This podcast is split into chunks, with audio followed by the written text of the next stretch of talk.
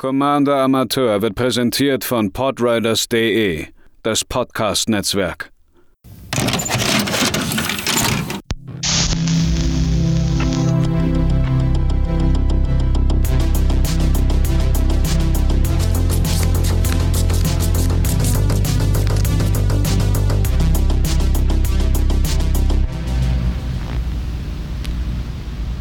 Einen wunderschönen guten Tag, liebe ZuhörerInnen, hier bei einer weiteren Ausgabe des Commander Amateur Podcasts.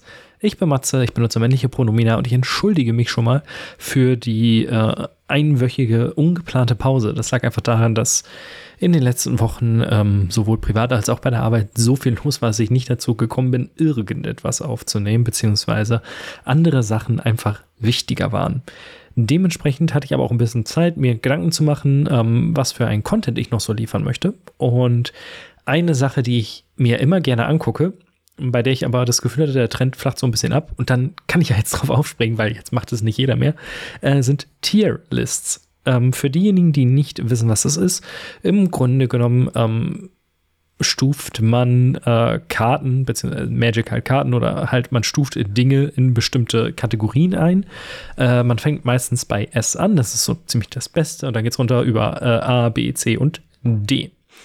Ich hatte jetzt im Discord ein bisschen rumgefragt, wofür man äh, denn Tierlisten so sehen würde, ganz gerne. Und ähm, äh, witzigerweise kamen ein paar Vorschläge, die ich schon in an anderer Form, äh, in anderer Art und Weise abgearbeitet habe. Aber vielleicht sind die, diese, diese Listen ja einfach auch ein guter Punkt, um ähm, zu irgendeinem späteren Zeitpunkt vielleicht noch mal ein, die eine oder andere Sache aufzugreifen.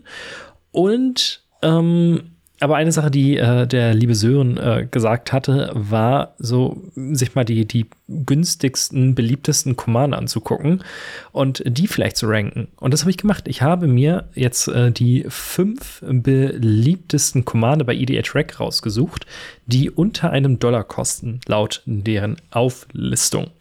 Mein Fokus in dieser heutigen Liste soll jetzt sein, wie anfängerfreundlich die sind, also für wie anfängerfreundlich ich sie halte, äh, wie leicht ein Deck auf Budget zu bauen ist äh, und eben auch, falls es das allererste Deck ist, was man baut, ähm, wie ich vermute, wie leicht es ist, hier ein sehr gut funktionierendes Deck zu bauen und dann am Ende auch tatsächlich, wie stark denn das Ganze ist. Ganz knapp äh, hat es eine Karte nicht geschafft, die ich glaube, die Reihenfolge nochmal durcheinandergewirbelt hätte. Das ist nämlich Oskia, The Reconstructor, der Strixhaven Lawhold Face Commander, der euch äh, Artefakte im Friedhof kopiert. Ähm, ich glaube, der wäre tatsächlich sehr interessant gewesen. Oder ist es ein Friedhof? Ich weiß gar nicht. Auf jeden Fall macht er irgendwie immer zwei Artefakte. Das ist super cool. Ähm, der kann super, super cool äh, werden, wenn man den richtig baut. Deswegen weiß ich nicht, ob er, äh, ich glaube, er wäre nicht auf die vorderen Plätze gekommen, aber zumindest unten hätte er, glaube ich, äh, ein bisschen was durcheinandergewirbelt. Denn ein Commander, bei dem ich mich echt gewundert habe, dass der so beliebt ist, ähm, ist Anyone the Ruin Thief. Das ist dann allerdings auch mein äh, D-Tier. Der Commander, bei dem ich sage am ehesten, nee, ey, das äh, für AnfängerInnen ist das kein, kein guter erster Commander. Anyone the Rune Thief. Zwei farblos, blau äh, und schwarz, doch genau, zwei, vier, Vampir, Rouge. Andere Rogues, die wir kontrollieren, kriegen plus eins, plus eins. Und wenn ein oder mehrere Rogues, äh, die wir kontrollieren, einem Spieler Kampfschaden zufügen, äh, mild dieser Spiele äh, für jeden einen Schaden eine Karte. Ähm, und falls dabei eine Kreaturenkarte ist, ziehen wir eine Karte. Ich kann schon den Appeal dahinter verstehen, denn äh, N1 liefert äh, direkt äh, Card Advantage. Er äh, gibt uns Karten und viele der Rogues sind in irgendeiner Form schwer zu blocken oder sogar direkt unblockbar, weswegen wir relativ ähm, safe diesen Mill-Effekt hinbekommen. Da ist allerdings auch schon so ein bisschen der Hase im Pfeffer begraben. Der Mill-Effekt ist nicht gut. Es ist ähm, ein Schaden pro, also eine Karte pro Schaden. Das heißt, wenn wir mit einem 3-3 angreifen, werden drei Karten gemillt. Und bei einem 100 oder 99 Kartendeck, nehmen wir mal die Karten weg, die am Anfang gezogen werden, etc. pp., sind selbst in einem sehr kreaturenlastigen Deck immer irgendwie lediglich ja, 30, 35 Kreaturen, wenn es wirklich viele sind. Und da ist die Wahrscheinlichkeit, so eine Kreatur zu treffen, relativ gering einfach. Das heißt, es ist noch nicht mal gegeben, dass wir, ähm, dass wir eine Karte ziehen. Dann natürlich noch das andere Problem von Mildex generell. Leute benutzen ihren Friedhof als äh, wenn es ein Reanimator-Deck ist, ist es die schlechteste Variante, ihn anzugreifen oder generell äh, durch irgendwelche Effekte wie Regrowth oder sowas, äh, mit der man Karten aus dem Friedhof wieder auf die Hand holen kann. Das ist dann mehr ein, ein man bringt den Gegner dann mehr als äh, letzten Endes für sich selbst. Dann das andere Problem oder das äh, zweite Problem, Rogues an sich sind einfach ein schwacher Tribe.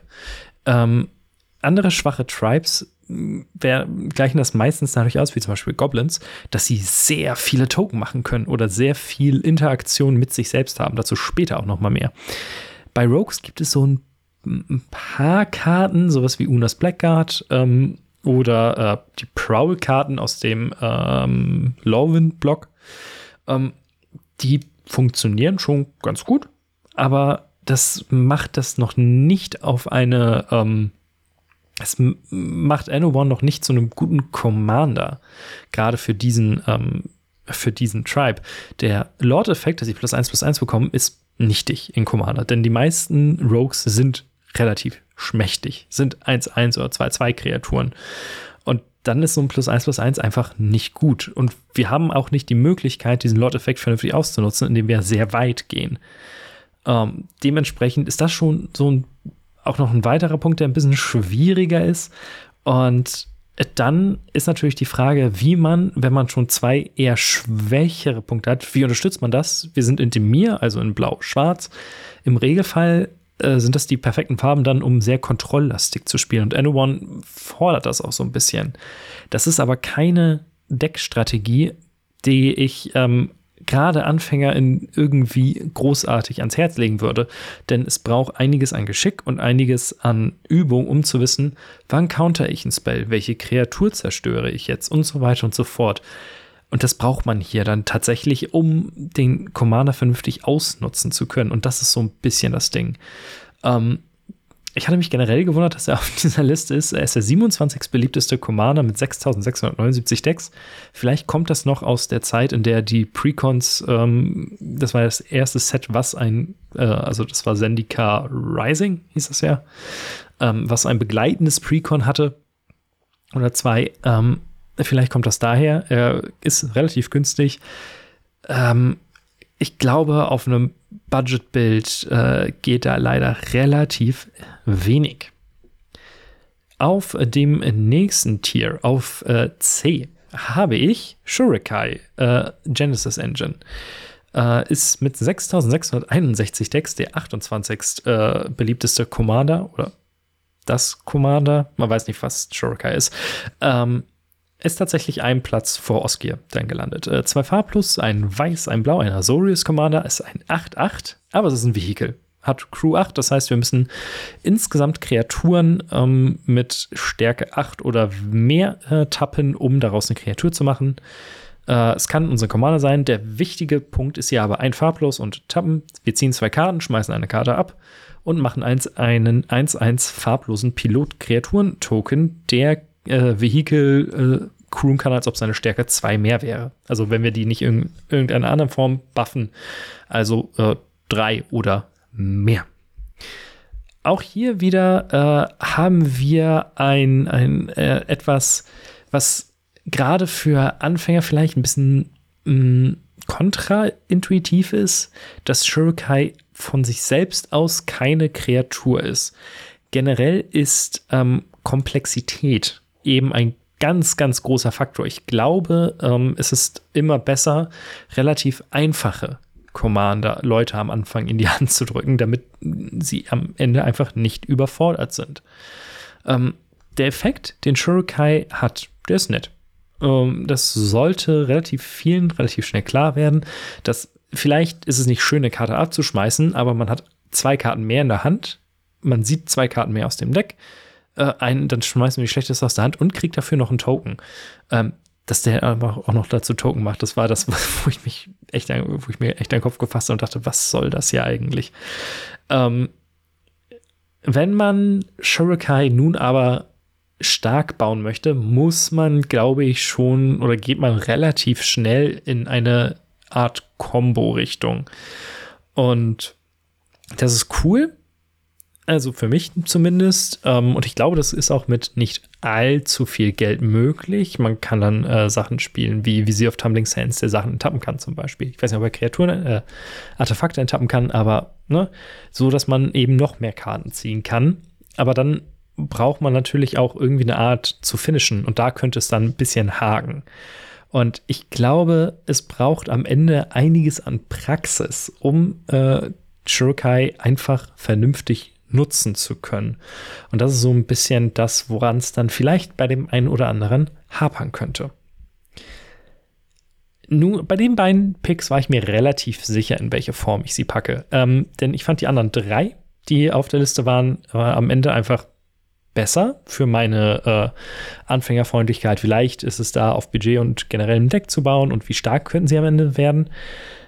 Ähm, und am Ende war es ein bisschen schwieriger, muss ich sagen. Im B, auf äh, Platz B ist Ishin, Two Heavens as One.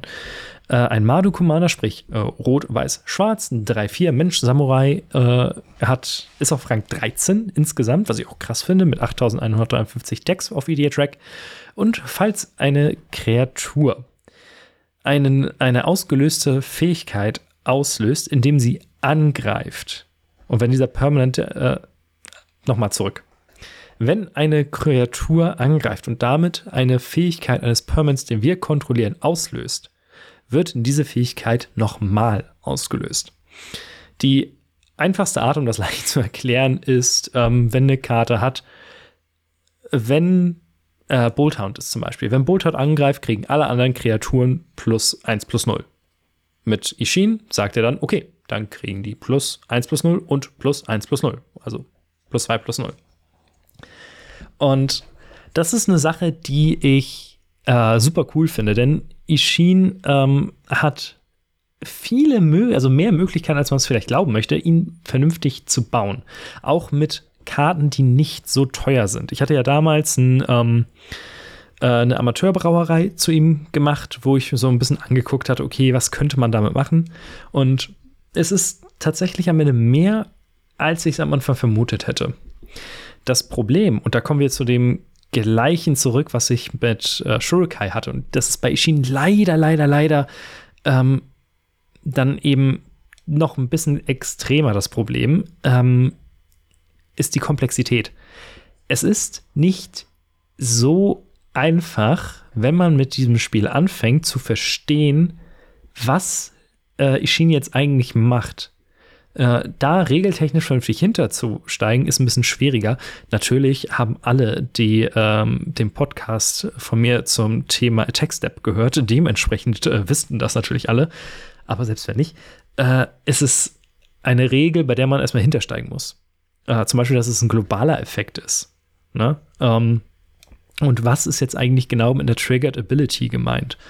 Und dann auch noch ähm, Im Gegensatz zu einem anderen Pick, der später kommt, oder gleich eher, ähm, zeigt Ishin nicht von sich aus, was du machen sollst. So, was soll ich jetzt in mein Deck packen?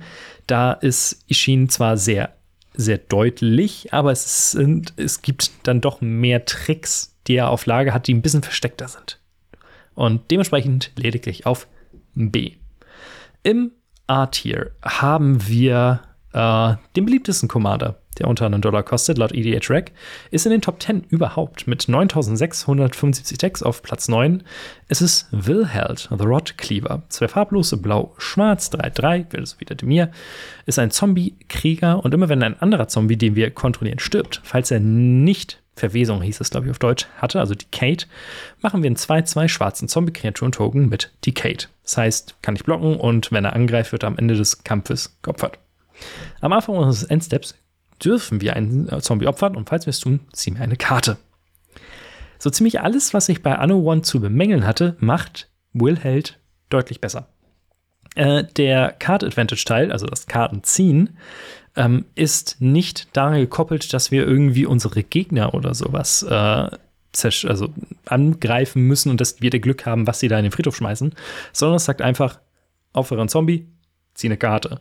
Der obere Teil des äh, Ding sagt dann auch noch, wenn es ein äh, Zombie ohne Decayed war, kriegen wir dann sogar noch einen Decayed-Zombie.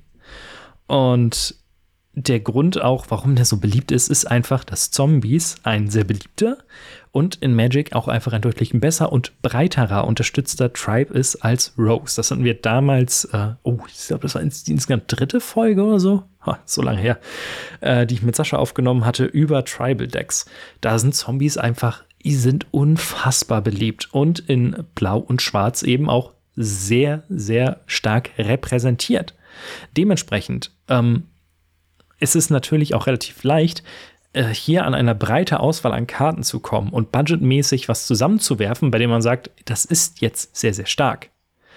Ähm, dementsprechend sind, da ist Wilheld auch nicht so krass abhängig von den Kontrollelementen, wie es zum Beispiel ein One wäre.